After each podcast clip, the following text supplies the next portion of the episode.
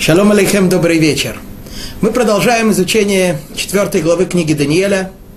В прошлый раз мы закончили рассказ о, о подвиге трех героев Ханани, Мишаэля и Азарии, которые ни за что не согласились поклониться статуе, которую воздвигнул Выходнецар, и даже были брошены в печь, им было чудо, и, на выходне, и это чудо видно было всем, и мы говорили о том, как это чудо повлияло на весь мир, насколько добра, сколько добра, сколько милосердия благодаря ему спустилось в мир.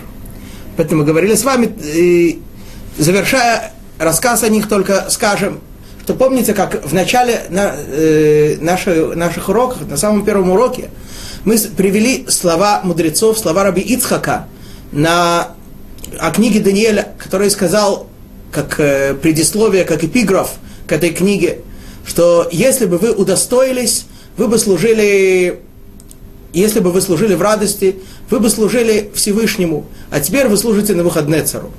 И мы говорили с вами о том, что исправлением этого недостатка еврейского народа, что не служили в радости, происходит именно посредством того, что сейчас в изгнании, в, в тяжелых условиях евреи, даже если не все, а особенные их представители, служат Всевышнему в радости, делают самые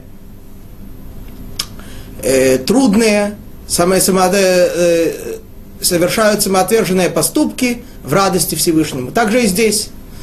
Если бы э, Ханани, Мишаэль и Азарья пошли бы на самопожертвование по принуждению, то они бы, э, как мы говорили, просто бы увильнули, просто бы укрылись как, как-нибудь э, избавили себя от подобной ситуации.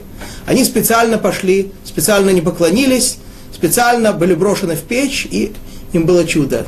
И все это, этим они служат Всевышнему в радости, этим они исправляют тот недостаток, из-за которого еврейский народ был изгнан. После этого мы с вами начали зачитывать письмо царя Наухаднецера, которое он разослал по всем странам. Сейчас мы увидим, когда именно, сегодня мы увидим, когда именно он это письмо разослал. Понятно, что это было после рассказа с, Ха, с Ханани, Мишелем и Азарией. И увидим сегодня, э, продолжим читать это письмо и увидим, что же там произошло. Итак, в этом письме на выходные царь восхваляет Всевышнего, как заголовок письма, что его царство царство вечное, его власть на все поколения. После этого он начинает рассказывать о сне, который ему приснился – который, в отличие от предыдущего, он помнил досконально, но толкования его не знал. И несмотря на то, что по снам подобного рода у него было много специалистов, однако никто этот сон разгадать не смог, и на выходные царь был вынужден прибегнуть к помощи Даниэля. Вот. И мы с вами э, говорили о том, как Даниэль пришел к Навуходнецару, и Навуходнецар начинает рассказывать, похвалив его предварительно, начинает рассказывать ему, что же именно ему приснилось. Просто для общей картины прочитаем по-русски, что же именно приснилось до, до 11 стиха, до куда мы дошли. Вот видение, я начинаю читать с 7 стиха. Вот видение мысли, что было мне на ложе моем. Видел я, вот посреди земли дерево, и высоты оно огромной. Мы говорили с вами, что по одному объяснению это посреди земли, то есть это дерево, которое стоит как бы в самом центре мира, а по другому это дерево, которое изначально было маленьким незаметным росточком, которое пробилось из земли и потом уже выросло и стало могучим. Дерево это разрослось и окрепло, и высота его достигла небес, видно оно было до всех краев земли, листья его прекрасные, а плоды обильные, и пища на нем для всех. И в тени его укрывались звери полевые, в ветвях его жили птицы небесные, и от него питалось все живое. Обратите внимание, в прошлый раз мы не подчеркнули это, э, в этом стихе есть как будто некоторое повторение. Написано «пища на нем для всех», и от него питалось все живое. Да. Заметим это, и дальше мы об, э, э, э, об этом чуть более подробно поговорим. И увидел я это в видении мысли на ложе своем, вот ангел-разрушитель святой спустился с небес, Итак, 11 стих. «Воскликнул он громко и сказал так, срубите дерево и обрубите ветви его, оборвите листья его и разбросайте плоды его, пусть уйдут дери из тени его и птицы из ветвей, с ветвей его». Да. То есть такая картина очень красивая, великое дерево, от края до края, все видно, все от него питаются, и вдруг спускается ангел-разрушитель, или, как мы с вами говорили в прошлый раз, это были два ангела, один э, так сказать, законодатель, понятно, что не верховный законодатель, да, но один, в задачу которого входит излагать закон, э, излагать постановление для другого ангела, так сказать, чуть ниже уровнем, который приводит это постановление в исполнение. Вот. И вот э, это об этом и идет речь, и приходит ангел или два ангела и говорят, давайте уничтожьте все это дерево, все плоды разбросайте, все истребите. Итак, 12 стих. Брам и кар шоршоги беара швуку увеесур дифарзель унхаш бедита дивара увдал шмая ицтеба ואם חייבתה חייבתה халакей баасав ара. Но оставьте в земле главный корень его, прикованным железом и медью к траве полевой – Немножко странно, да? Корень заковывают в железо. Приковывают к траве. Как можешь, можешь что-то к траве приковать?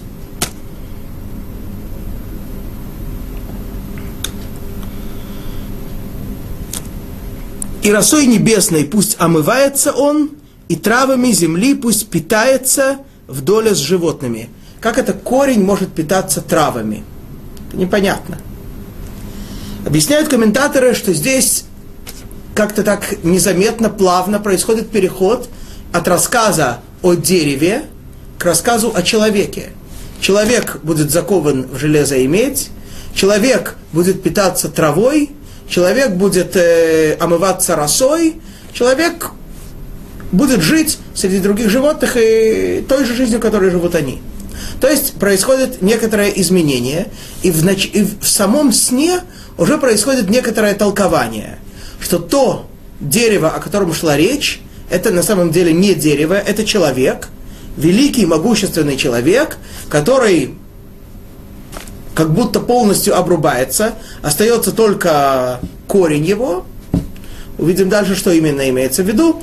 И этот корень, и этот человек, такой вот, заковывается в железо и медь, и потом он идет, он как будто дичает, да, и видят, что сначала он не может, он хочет питаться травой, не человеческой пищей, а животной пищей, укормит травой, потом э, он хочет э, не ванну принимать, не душ, а омываться в росе, а потом он вообще не может жить в доме, он хочет жить на воле, его выпускают на волю. 13 стих.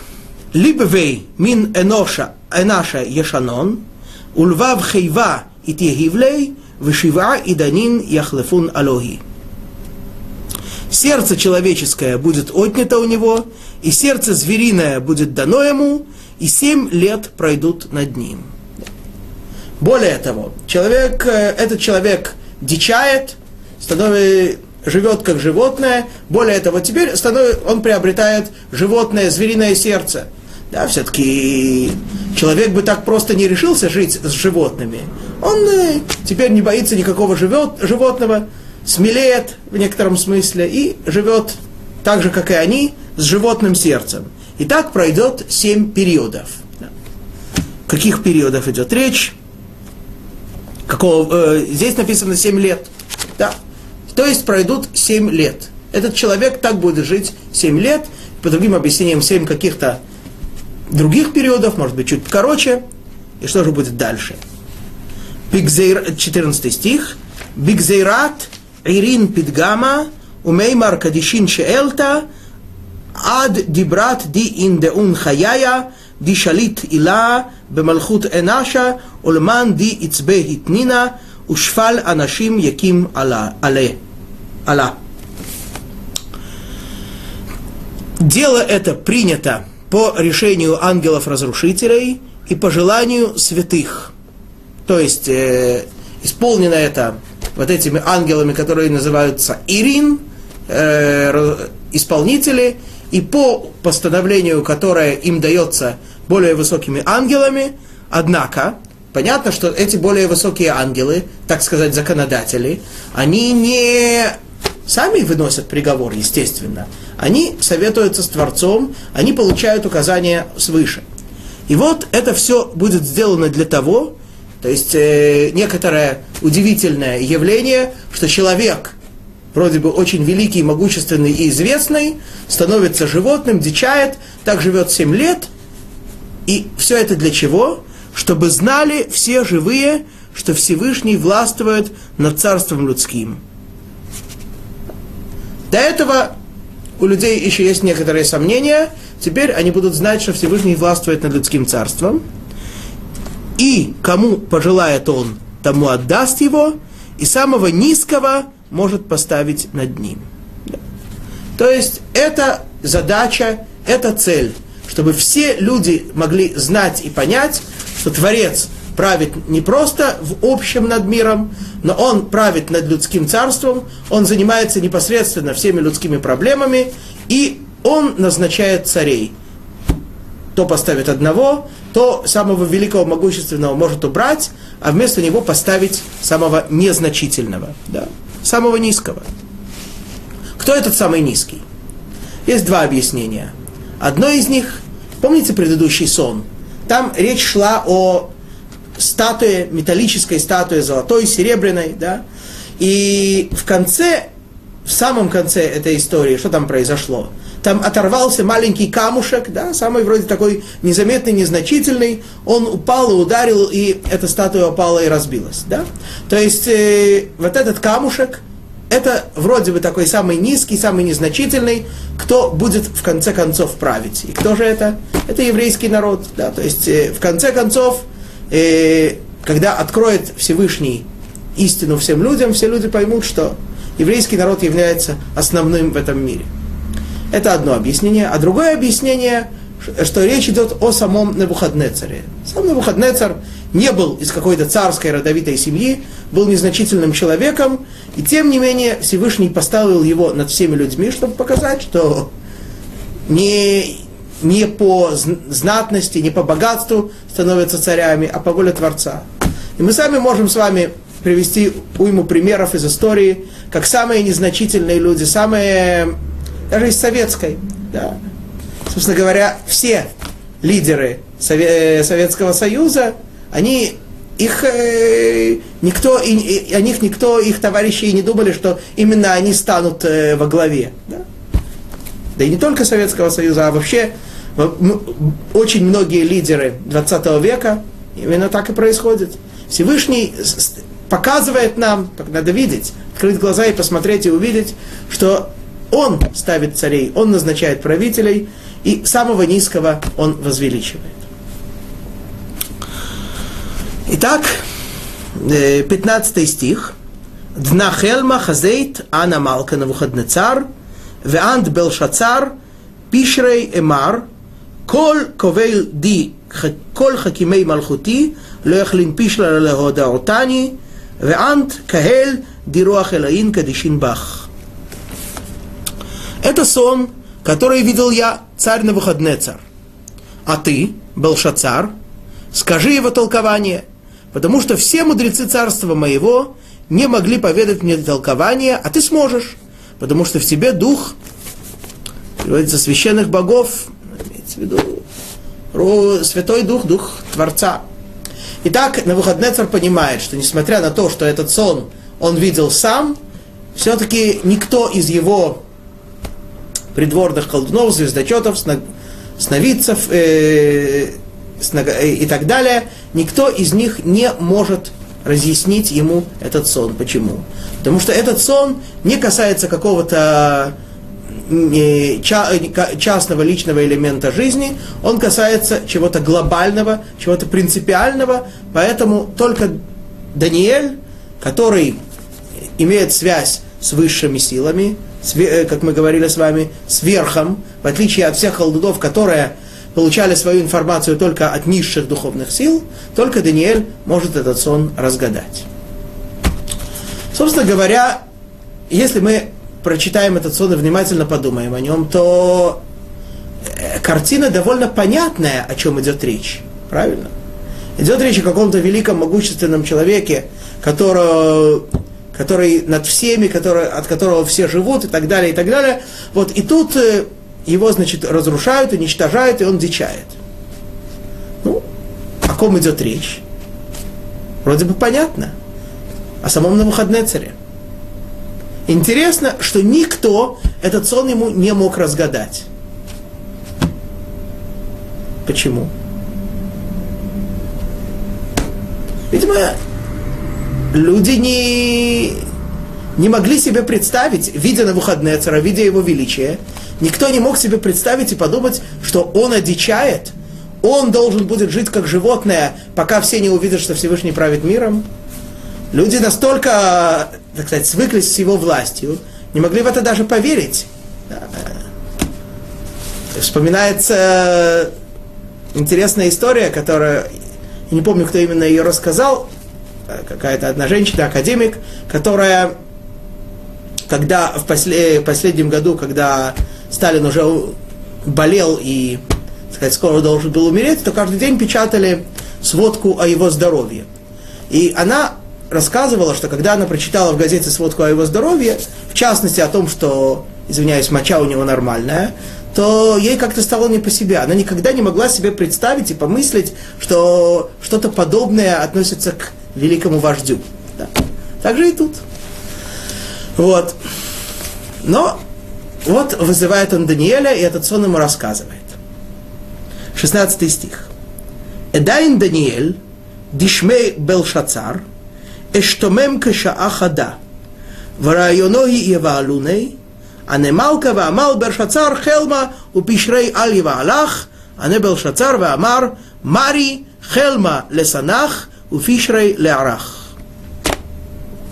Тогда смутился Даниил, названный Белшацаром, и стоял около часа. И мысли его пугали его, заговорил царь и сказал, пусть сонные его толкования не пугают тебя, Белшацар, Сказал, ответил Белшацар и сказал, господин мой, врагам твоим этот сон, а толкование его тем, кто ненавидит тебя. Несколько моментов стоит объяснить. Итак, Даниэль слышит этот сон, начинает понимать, что этот сон будет относиться к самому Навуходнецару, и вот сейчас он должен ему это сказать, что он одичает, что он станет как животное. Он стоял час и думал, молчал, не знал, как сказать. Представляете, приходит человек к царю, тот ему задает вопрос, он стоит час и молчит. И царь тоже молчит. Да? Даниэль молчит, и царь ждет спокойно. Само по себе уже чудо. Вот. И мысли, после этого мысли разные находят, и мысли пугают Даниэля. Не знает, э, что сказать, как сказать. Кто знает, как он отреагирует. Не дай Бог, опасно будет для всего еврейского народа. Однако на выходные царь уже сам начинает понимать, хотя бы из того, что время, э, так много времени проходит, что Тут нечто касается его самого.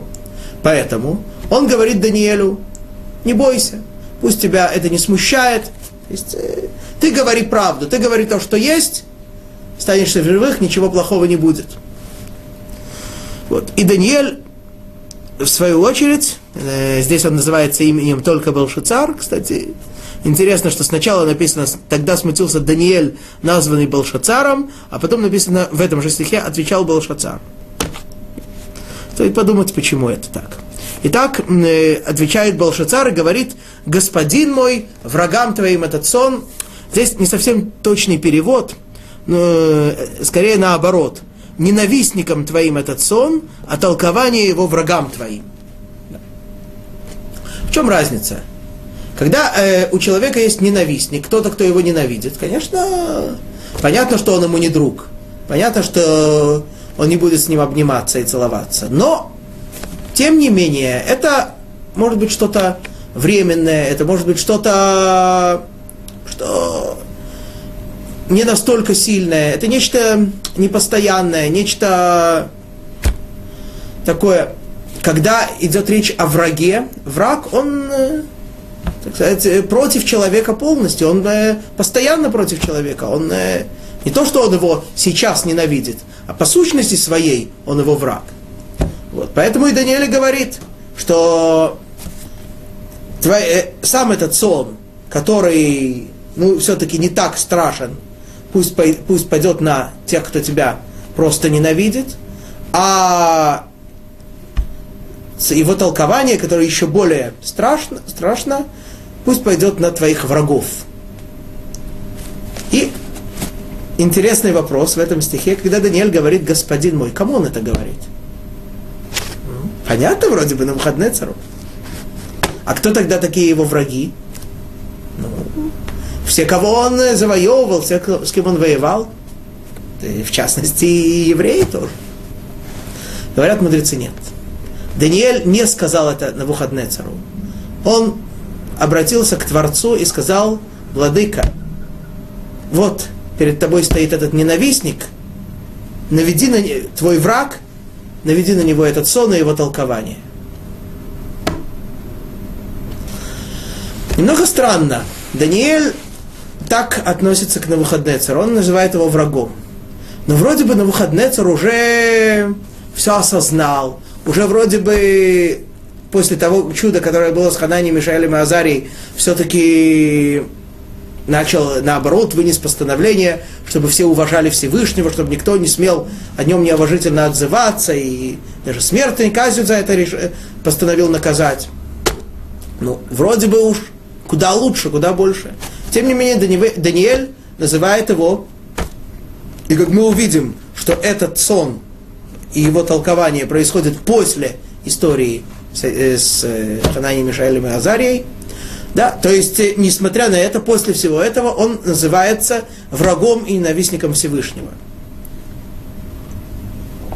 Почему? Видимо, несмотря на то, что Навуходнецар уже наконец-то признал величие Творца, понял, что бороться с ним бесполезно, но давай, так сказать, э, как будто он говорит ему, давай поделимся – и моя власть, твоя власть. Я буду делать свое, ты будешь делать свое. Я, я от тебя не прошу мне подчиняться, я тебя не заставляю делать то, что я хочу, ну и, и ты меня не заставляй делать то, что я хочу. Я там, ты здесь, я здесь, ты там. Такое отношение ко Всевышнему, это тот, кто опять-таки пытается занять его территорию, то опять-таки пытается провозгласить свою независимость от Творца. То есть он, в общем-то, не изменился. Хотя мы сказали в прошлый раз, что нам кажется, что он изменился. Но это будет потом. А пока он еще остается при своем. Ну, конечно, как-то уже так э, несподручно с ним бороться. Вот уже ему Всевышний показал, как это происходит, когда с ним борются. Ну, тем не менее, он остается при своем. Так что ему еще работать и работать. Мы сейчас, сейчас увидим, что же с ним произошло дальше. Итак, теперь Даниэль начинает толковать сон. 17 стих. Илана дихазайта, дирва уткив, верумей имтей лишмая, вахазутей леколь ара. Дерево, которое ты видел, что разрослось и окрепло, и чья высота достигла небес, так что видно оно было по всей земле. Обратим внимание, что Даниэль не упоминает ему, что дерево стоит посередине земли, с одной стороны. С другой стороны, как по другому объяснению, он не говорит ему, что это дело, дерево было слабым ростком и пробилось из земли. Вот. То есть, хотя Даниэль и повторяет все подробности, все элементы сна. Но тем не менее он пытается как-то, с одной стороны, смягчить это, да, поэтому напоминать ему о том, что он ничего не стоил когда-то и пробился из земли, да, из грязи в князи, то это уже как-то Даниэль избегает этого. С другой стороны, э, сказать ему, что какой он, что он центр мира, ну, это уж, э, это уж слишком, тоже не следует упоминать. 18 стих. Вафье Шапир, Винбе Саги, Умазон Лехола Бе, Техото Тадур Хейват Бара, Убеанпои Ишкенан Ципарей Шмая. Чьи листья прекрасны, а плоды обильны, и пища на котором для всех, под которым жили звери полевые, и в чьих ветвях обитали птицы небесные. Здесь есть небольшое отличие э, и в святом языке, и в переводе о том, про этих зверей и птиц, что именно они делали под деревом. Вот давайте посмотрим. Где это написано? Это, это у нас в девятом стихе. Там написано, что, про, что, звери, что звери, как это по-русски, они в тени укрывались, а здесь написано, что они в тени этого дерева жили. Да? Укрывались, это просто... Кто, это, кто такие эти звери? Сняет комментатор, имеется в виду все властители, все цари, все ли, э, монархи всех окружающих стран. То, что они под деревом укрывались, просто, так сказать, э, ну, как э, сегодня многие страны укрываются под тенью сверхдержав, то они как бы, в общем-то, э, были под их покровительством, они о них заботились и так далее, и так далее. Это укрывались. А Даниэль бы сказал более того, что они под э, тенью дерева этого жили. То есть э, ты владеешь ими, ты правишь ими, не просто формально, не, не просто фактически, но и юридически тоже. Это первое. А второе, что птицы, они, тут написано в девятом стихе, что они делали? Что они жили под этим деревом, то есть они были под, под твоей властью. А здесь написано, что они обитали. Да? Опять-таки, обитали Жили имеется в виду, что они действительно жили, они подчинялись. А кто такие были эти птицы? Это купцы, дельцы, бизнесмены. Да, они как птицы полевые. Они сегодня здесь, завтра там. Постоянно ездят туда-сюда, торгуют, сделки заключают раз, разного рода. Тогда нельзя было все делать по интернету, поэтому нужно было ездить. Вот. И во сне Даниэль видел, что э, на выходные царь видел, что они просто жили, да, они просто под твоей властью. А тут написано, что они вообще обитали, они бизнес весь сделали, они, так сказать, находились полностью под твоим руководством. На всякий случай похвалил его тоже. Не похвалил, а просто, так сказать, смягчил опять-таки рассказ, подсластил пилюлю. 19 стих. Ант гу малка дирват, уткейфат, урвут ахрава, умтат лишмая, вашалтанах лесов ара. Да. Это ты, царь, возвысившийся и укрепившийся, и величие этого, твое возросло и достигло неба, а власть твоя до края земли. Это все рассказ про тебя. И тут следующее дальше происходит, 20 стих. «Вди хаза малка ир векадиш нахит мин шимая, ваамар году илана вехаблуги, брам икар шаршои беара швуку, увесур ди парзель унхаш бедитаа дивара, увтал шмая, ицтабаве им хейват бара халакей, ад дишива и данин яхлафун алоги. А то, что видел царь, ангела-разрушителя святого, или, как мы говорим, двух, спустившегося с неба, который сказал, срубите это дерево и уничтожьте его, оставьте в земле лишь главный корень, прикованный железом и медью к травам полевым, э, к травам полевым, чтобы росой небесной омывался он, и со зверями полевыми делил пищу, пока не пройдут над ним семь лет. Вот, это то, что ты видел, что спускаются ангелы и говорят тебе, и говорят, что все это будет разрушено, все это будет уничтожено. Да. Вот. И что же, что же это значит, говорит Даниэль? Дна пишра. Малка угзерат илахи димтат альмари малка. Так вот, то вот царь толкование. Это приговор Всевышнего, который постигнет господина моего царя. Даниэль после всех раздумий, после мыслей, которые его пугали, и заверений на Навуходнецера, открывает ему, действительно, это все касается тебя. Ты, царь, который так возвысился и возвеличился, и с тобой все это произойдет И все это, все это одичание, и все это изгнание, это все касается лично тебя. 22 стих. Велах тардин мин анаша, вим хайват бара левей медорах, ואיזבא קטורין לך יטעמון, ומטל שמעיה לך מצבעין, ושבעה ידנין יחלפון הלך, עד די תנדע די שליט עילה במלכות נשה, ולמען די יצבה יתנינה. И будешь ты удален от людей, и со зверями полевыми будет жилье твое, и травой, подобно быкам, будут кормить тебя,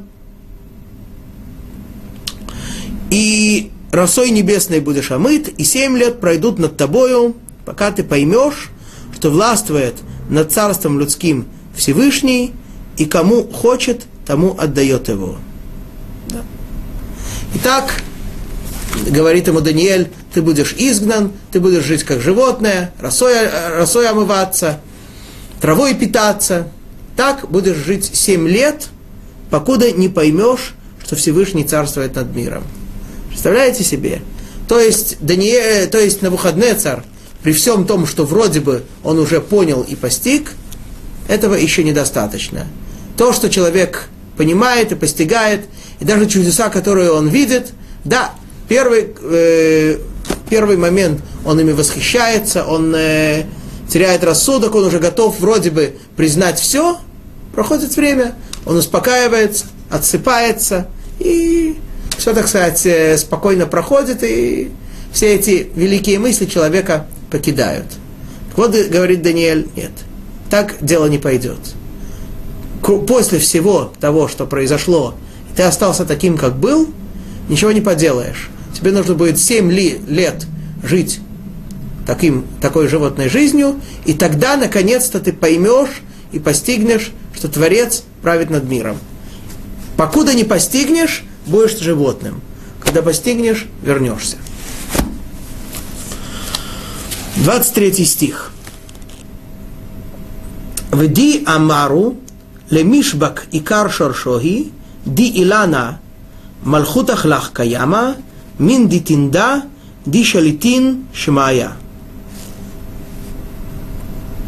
А то, что сказано было оставить главный корень дерева, Царство твое упрочится, когда поймешь ты, что властвуют небеса. А? То есть, говорит ему, говорит ему Даниэль, можно было бы понять из этого сна, из толкования его, что ты уже все, ты уже уйдешь э, с политической арены, ты уже перестанешь быть царем, будешь животным, и так э, и умрешь. Ну, может быть, да, потом э, снова, так сказать, станешь человеком, будешь жить по-человечески, но уже простым гражданином, простым крестьянином будешь жить. А чтобы вернуться на царский трон, нет. Но твои дети, да, они продолжат царство твое. Нет, говорит ему Даниэль. Более того, ты сам вернешься на царский трон. То есть царство не прекратится, и наступит время, когда ты снова вернешься. Когда? Когда поймешь, что властвуют небеса. Здесь интересно, что в предыдущих стихах Даниэль говорит ему, когда ты поймешь, что властвует над царством людским Всевышний, и кому хочет, тому отдаст его. Здесь написано более просто, что властвуют небеса. То есть, на выходные царь, как мы сказали, несмотря на все яркие впечатления, все-таки обо всем забывает. Но потом он наконец-то пробудется, наконец-то в нем укоренится, упрочится понимание того, что Всевышний правит над миром. И говорит ему Даниэль, даже если ты не достигнешь полного понимания того, что Всевышний непосредственно руководит и все, все дает, но хотя бы то, что ты признаешь, что над всем миром властвует Творец, и над тобой тоже, и ты, и ты обязан полностью ему подчиняться, то даже если ты не постигнешь того, что называется на святом языке ашгаха протит, а именно конкретное доскональное наблюдение за каждым элементом, за, каждой, за, каждой, за каждым моментом, происходящим в мире, за каждой деталью в, в, этом мире и во всех мирах, даже если всего этого ты не постигнешь, но само того, то, что ты будешь ощущать полную власть Творца, этого уже будет достаточно для того, чтобы ты, чтобы ты вернулся. Теперь мы подходим к совету, который дает Даниэль. Да. До этого Даниэль рассказал царю на выходные цару сон, теперь он дает ему некоторый совет. Хотя живет не в стране советов, но тем не менее дает ему совет. А именно, 24 стих. Лаген малка милки ишпар алах, вахатаах бецид капрук, вааваятах бемихан анаин, Ген тевей арха лишлевтах. Поэтому, царь, да угоден тебе будет совет мой. Искупи грехи свои милосердием, а прегрешения э, благодеяниями для бедных. Здесь есть некоторая разница. В чем разница между грехами и прегрешениями по-русски? Я, к сожалению, не такой специалист в русском языке, не могу вам сказать. Но в оригинале в первом случае имеются в виду непреднамеренные грехи, во втором случае преднамеренные. Так вот, непреднамеренные грехи искупи милосердием, а именно то, то, то что называется на иврите цдака, благотворительность, а преднамеренные благодеяниями для бедных. Чуть подробнее это объясним сейчас. Так вот, продлится твой покой. Покой твой. Итак, Даниэль дает на выходные цару совет – позаботиться о бедных. Что вдруг? Что вдруг? Дело в том, что Даниэль видит, что его народ в изгнании. Да, он сам достиг очень высокого поста, ему в материальном смысле, во всяком случае, нет ничего, чтобы не хватало, всего предостаточно. Его друзья, Хадания, Мишель и Азария, на руководящих постах, да, еще более руководящих, чем были до, до того, как их бросили в печь, то есть, э, чего бы лучше, э, что, чего бы еще желать в материальном смысле. Однако есть много бедных, много изгнанных, много неимущих, прежде всего свои, из его братьев, евреев. Поэтому говорит Даниэль, так сказать, использует возможность. Вот сейчас э, просто так э, говорит на выходные цару, э, накорми бедных. Он скажет, э, справится, справится, ничего. Вот, да, а сейчас, когда он ему, так сказать, говорит, вот э, хочешь отодвинуть это наказание, аннулировать ты его не сможешь. Оно наступит. Но покуда ты будешь это делать, оно будет отодвинуто. Так Даниэль заботится о, евре... о, о бедных, в первую очередь о евреях, и убеждает на выходные цара для твоего же собственного блага, ты все-таки, наверное, тебе все более приятно быть в царском дворце, чем э, питаться полевой травой. Так что стоит, стоит накормить бедных. Но теперь возникает очень важный вопрос. Написано здесь, здесь написан рецепт. Человека есть грехи, прегрешения, преднамеренные грехи, непреднамеренные грехи. Да? Их как-то за них полагается наказание. Да, понятно, что Творец не оставляет без внимания никакое действие человека, ни плохое, ни тем более хорошее. И за все полагается, за плохое полагается наказание, за хорошее полагается награда. Часть ее э, дается в этом мире, и часть наказания и награды может быть. А основная, конечно, в следующем, в мире истина. Вот. Но человек вот у него есть грехи, да, ему полагается наказание. Он начинает заниматься благотворительностью, дает деньги бедным, кормит их, поет и так далее. Это как будто отодвигается. Дается рецепт. Как это работает, как это действует. Более того, Тора дает э, явное и недвусмысленное указание нам. Моше, Моше Рабейну, наш учитель Моше, пятой книге Торы, в книге Дворим, говорит еврейскому народу, «Ибо Всевышний Бог твой, Он Бог над всеми силами, и владыка над всеми владыками, Бог великий, сильный и грозный, который, который, не, э, который беспристрастен и который не берет взяток. Муше сообщает евреям, что Всевышний не берет взяток. Да? Немножко странно, даже, может быть, смешно звучит. А кто может Всевышнему дать взятку? взятку дают тому, э, так сказать, это, э, взятка это же своего рода сделка, правильно? Мне нужно от тебя то-то, мне нужно от тебя там, э, там ты, скажем, какой-то руководитель чего-то, мне нужно от тебя разрешение на строительство, мне нужно ты какую-то бумажку подписал, а тебе, как всякому нормальному человеку, деньги нужны. Так я тебе деньги, ты мне бумажку. Правильно? Но Всевышнему принадлежит все. Как ему можно дать взятку? Объясняет устная Тора. Речь идет именно о вот такой ситуации. Человек согрешил и понимает, верит, знает, что ему за это полагается наказание. Наказание кому-то хочется, никому. Как избежать наказания? Первая возможность. Основная и, собственно говоря, единственная. То, что мы называем, то, что Тора называет сделать шуву. Шува на русский язык переводится обычно как раскаяние. На самом деле раскаяние это только один из элементов шувы. Э, дословно это можно перевести как возвращение ко Всевышнему. Правильно. Но более подходящее слово, на мой взгляд, по-русски, это перерождение. То есть, благодаря тому, что человек делает шуву, он возвращается к Творцу, но не просто возвращается, что он э, такой же, как был, он просто ближе стал. Нет. Он перерождается, он становится другим человеком. А именно, да, если человек просто до сих пор грешил и сейчас говорит, я больше не буду, это немножко детский подход к этим вопросам. Да? Если мы говорим о взрослых, разумных людях, то имеется в виду, что, что человек делает. Он искореняет все причины, которые привели его к греху, раскаивается в самом грехе и устраняет все последствия того греха. Это и есть перерождение, человек становится другим. Вот. Это, возможно, это основная единственная возможность исправить грех. И тогда, если человек переродился, то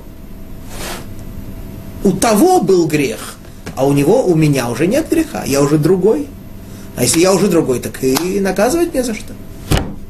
Очень хорошо. Однако это не просто. Не просто переродиться, не просто раскаяться, не просто действительно начать новую жизнь. Человек говорит себе, да, пытается убедить себя и говорит себе, а зачем мне, собственно говоря, так напрягаться?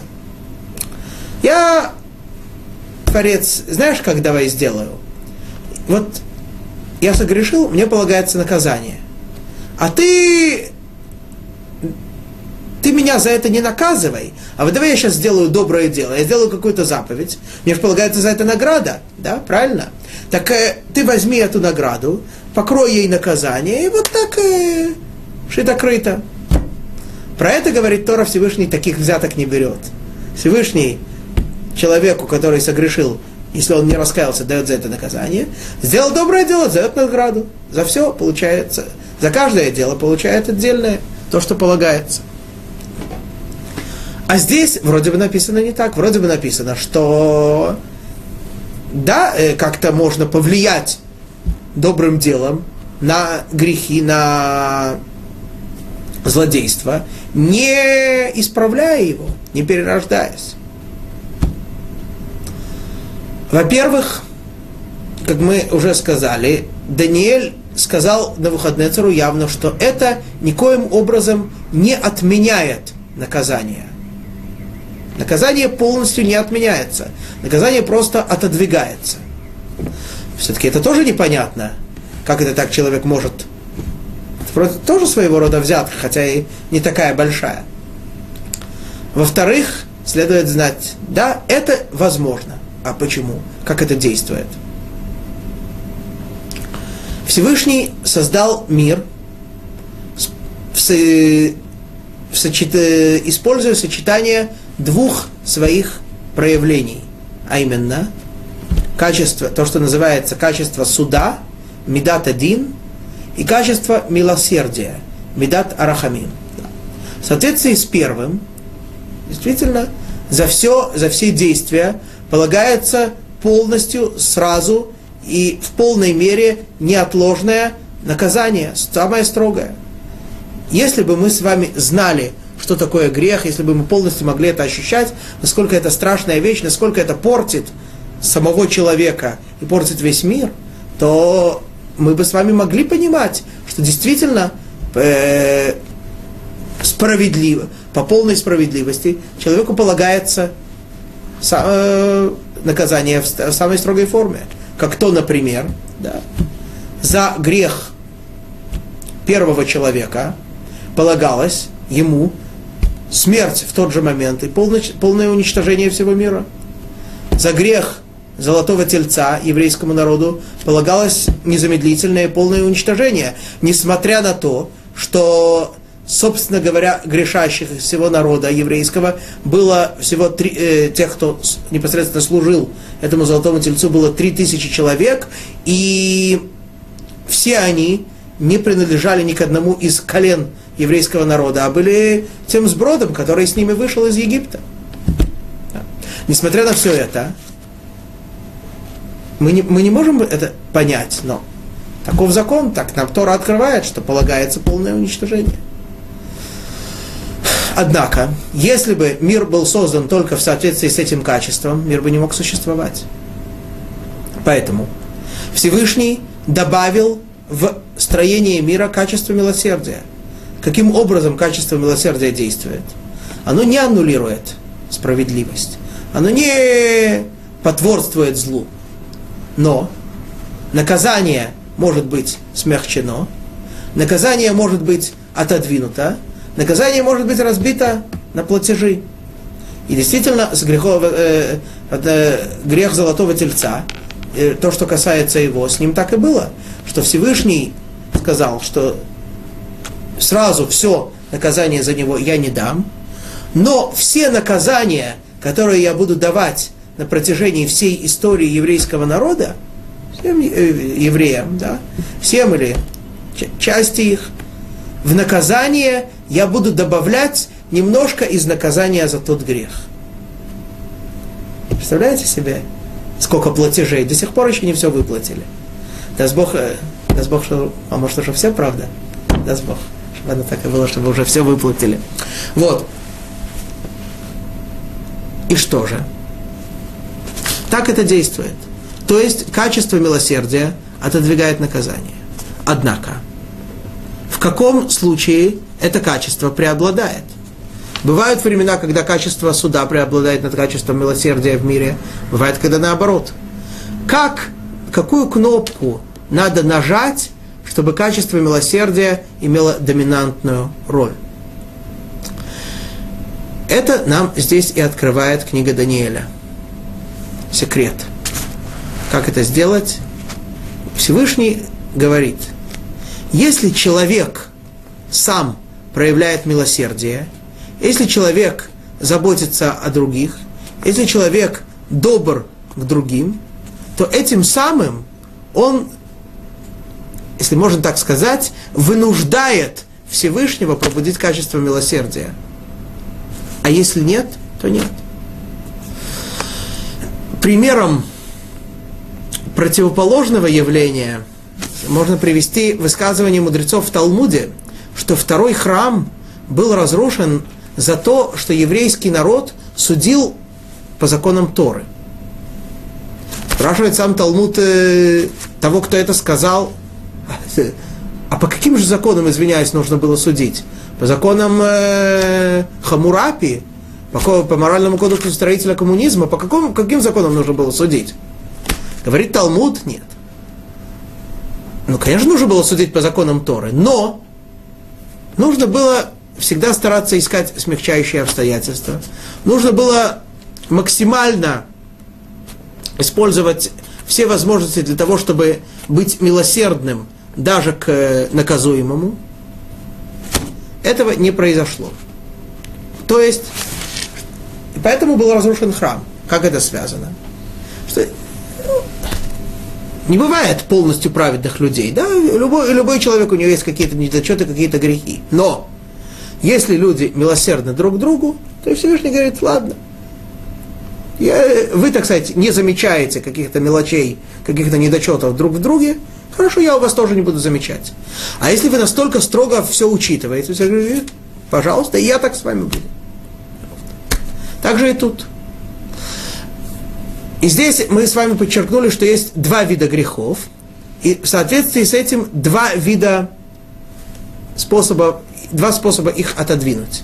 Первое – это непреднамеренные грехи. Понятно, что они хотят тоже грехи, хотя тоже э, делаются человеком в результате какого-то его, э, и может быть даже серьезного недостатка. Об этом Сабатора говорит э, Танах в книге Шмуэля Мершаим Ецереша, что зло происходит от злодеев. То есть даже непреднамеренное зло спускается в мир посредством людей, которые не самые хорошие, не самые чистые. Но, но тем не менее, все-таки этот грех непреднамеренный. Поэтому его можно искупить благотворительностью цдака. На, на святом языке слово цдака происходит от слова цедек, справедливость. То есть не имеется в виду Человеку кажется, часто кажется, и, собственно говоря, слово благотворительность по-русски это и выражает, что человек э, по своей доброте душевной, он никому ничего не обязан, он дает бедным. Тора говорит, нет. Нет, не, не так надо смотреть на вещи. Ты делаешь э, справедливое дело, то, что и должен был делать. Почему? Потому что Всевышний с тобой заключил договор. Он тебе будет давать. Ведь все, что у человека есть, откуда у него? Творец ему дает. Творец говорит, давай я тебе буду давать э, столько-то и столько-то, а ты часть из этого давай бедным. Кто-нибудь нам придет заключить с нами такой договор, разве мы откажемся? Правильно? Так э, это, это не как, э, это, и это, и мы будем называть это благотворительностью, будем смотреть на себя как на таких э, поразительно добрых людей? Нет. Будем э, понимать, что это, так сказать, э, наоборот, небольшая часть того, что стоило бы делать. Такие, и тем не менее, если человек хотя бы это понимает и это делает, то уже непреднамеренные грехи отодвигаются. Преднамеренные грехи. Когда человек знал специально, что что-то нельзя делать, и тем не менее пошел и нарушил. Намного более строго, намного более тяжело. Как такое отодвинуть? Говорит Тора. Бемих, э, как, как здесь это написано? Вааваятах, то есть преднамеренные грехи, бемихан аньян, да, то есть э, благодеяниями для бедных. Это уже нечто большее, чем просто цдака, а действительно забота сверх той меры, которая определяет Тора, сверх той меры, которая заставляет нас делать еврейский закон. Почему? Вообще само слово «михан» происходит от э, однокоренное, так сказать, благодеяние. Происходит от слова, на святом языке от слова хинам, бесплатно. Да? То есть э, не то, что полагается, не то, что по справедливости, а то, что человек делает по своей доброте душевной. Тогда можно отменить и преднамеренные грехи тоже. Вот. И Теперь обратим внимание на то, что мы подчеркнули с вами раньше в каком это было стихе. В девятом стихе, когда, Дани, когда на выходный царь, рассказывая сон Даниэлю, сказал, что пища в этом дереве для всех, а потом сказали, мы подчеркнули, что сказал, и от него питалось все живое. Что это за повторение? Даниэль понимает из этих слов, что здесь именно об этом идет речь сначала пища для всех, да, все, все, так сказать, живут, все под его властью, все, так сказать, кормятся. Кроме этого, специально он кормит все живое, а именно он э, дает э, милостыню, дает, э, жертвует деньги нуждающимся, кормит бедных и так далее, и так далее. Да, то, то есть это Даниэль понял из слов на Навуходнецера, и именно это он ему и сказал. Ну, вроде бы все хорошо. Тем не менее, Тора очень недовольна Даниэлем за его эти слова. Итак, постановляет э, один из величайших мудрецов Средневековья, составитель э, законодательного труда по, все, во всех отраслях Торы, Раби Моше бен Маймон, Рамбам. Он постановляет в законах, связанных с убийством, 12 глава, 15 э, закон, что запрещено давать добрый совет злодею, даже посоветовать ему исполнить заповедь запрещено. Это очень строгий закон. И действительно говорит Талмуд, что Даниэль за это был наказан. Каким образом? По одному мнению, э, в Талмуде его звали, он потом упоминается в книге, Гатах, э, в книге Эстер, его там звали именем Гатах. И говорит Талмуд, что он, так сказать, был при всем величии, был на, на всех должностях, потом его сместили, его смели. За что? Вроде бы, кто это сделал? Творец. За что? За то, что он дал добрый совет злодею. Вот. По другому мнению, что идет речь о том, что Даниэля потом, мы это увидим с вами через не, несколько уроков, бросили в ров со львами. То есть э, наказание, мягко говоря, нелегкое. Почему? Почему так строго? Нельзя помягче. Потом вроде бы человек, как, э, так сказать, хочет, э, имеет в виду доброе намерение, добрые цели, хочет так э, позаботиться о бедных. Да. Нет мы, сталкиваясь со злом, не имеем права его, ему потворствовать и не имеем права его поддерживать. На данный момент, если бы Даниэль сказал на Навуходнецеру, что он должен раскаяться и переродиться, как мы сказали, сделать шуву, это одно. Вряд ли бы Навуходнецер его послушал, но тем не менее. Вот. А Даниэль ему дает совет, как отодвинуть наказание, как, э, так сказать, под, при этом Навуходнецер остается злодеем. Да? А если он остается злодеем, то тем самым Даниэль еще год, как мы увидим, э, э, год до того, как наступило все, что у, э, рассказывается во сне, год поддерживает зло. Человек, с самыми лучшими намерениями, с самыми, так сказать, хорошими целями вроде бы. Если поддерживается зло, за это полагается такое наказание. Вот. Единственный вариант, единственная возможность, когда, когда э, единственная допустимая возможность, когда можно давать подобные советы э, человеку, который остается злодеем и тем не менее указывать ему на, что давай соблюдай, соблюди такую-то заповедь, и тебе будет хорошо. Это в том случае, когда действительно что-то сделать необходимо очень важно, что-то необходимо сделать очень важное, и что никоим образом иначе не может быть сделано. Вкратце я вам скажу, что Талмуд говорит о, о об одном из последних еврейских царей, которого звали Гордус, Ирод по-русски.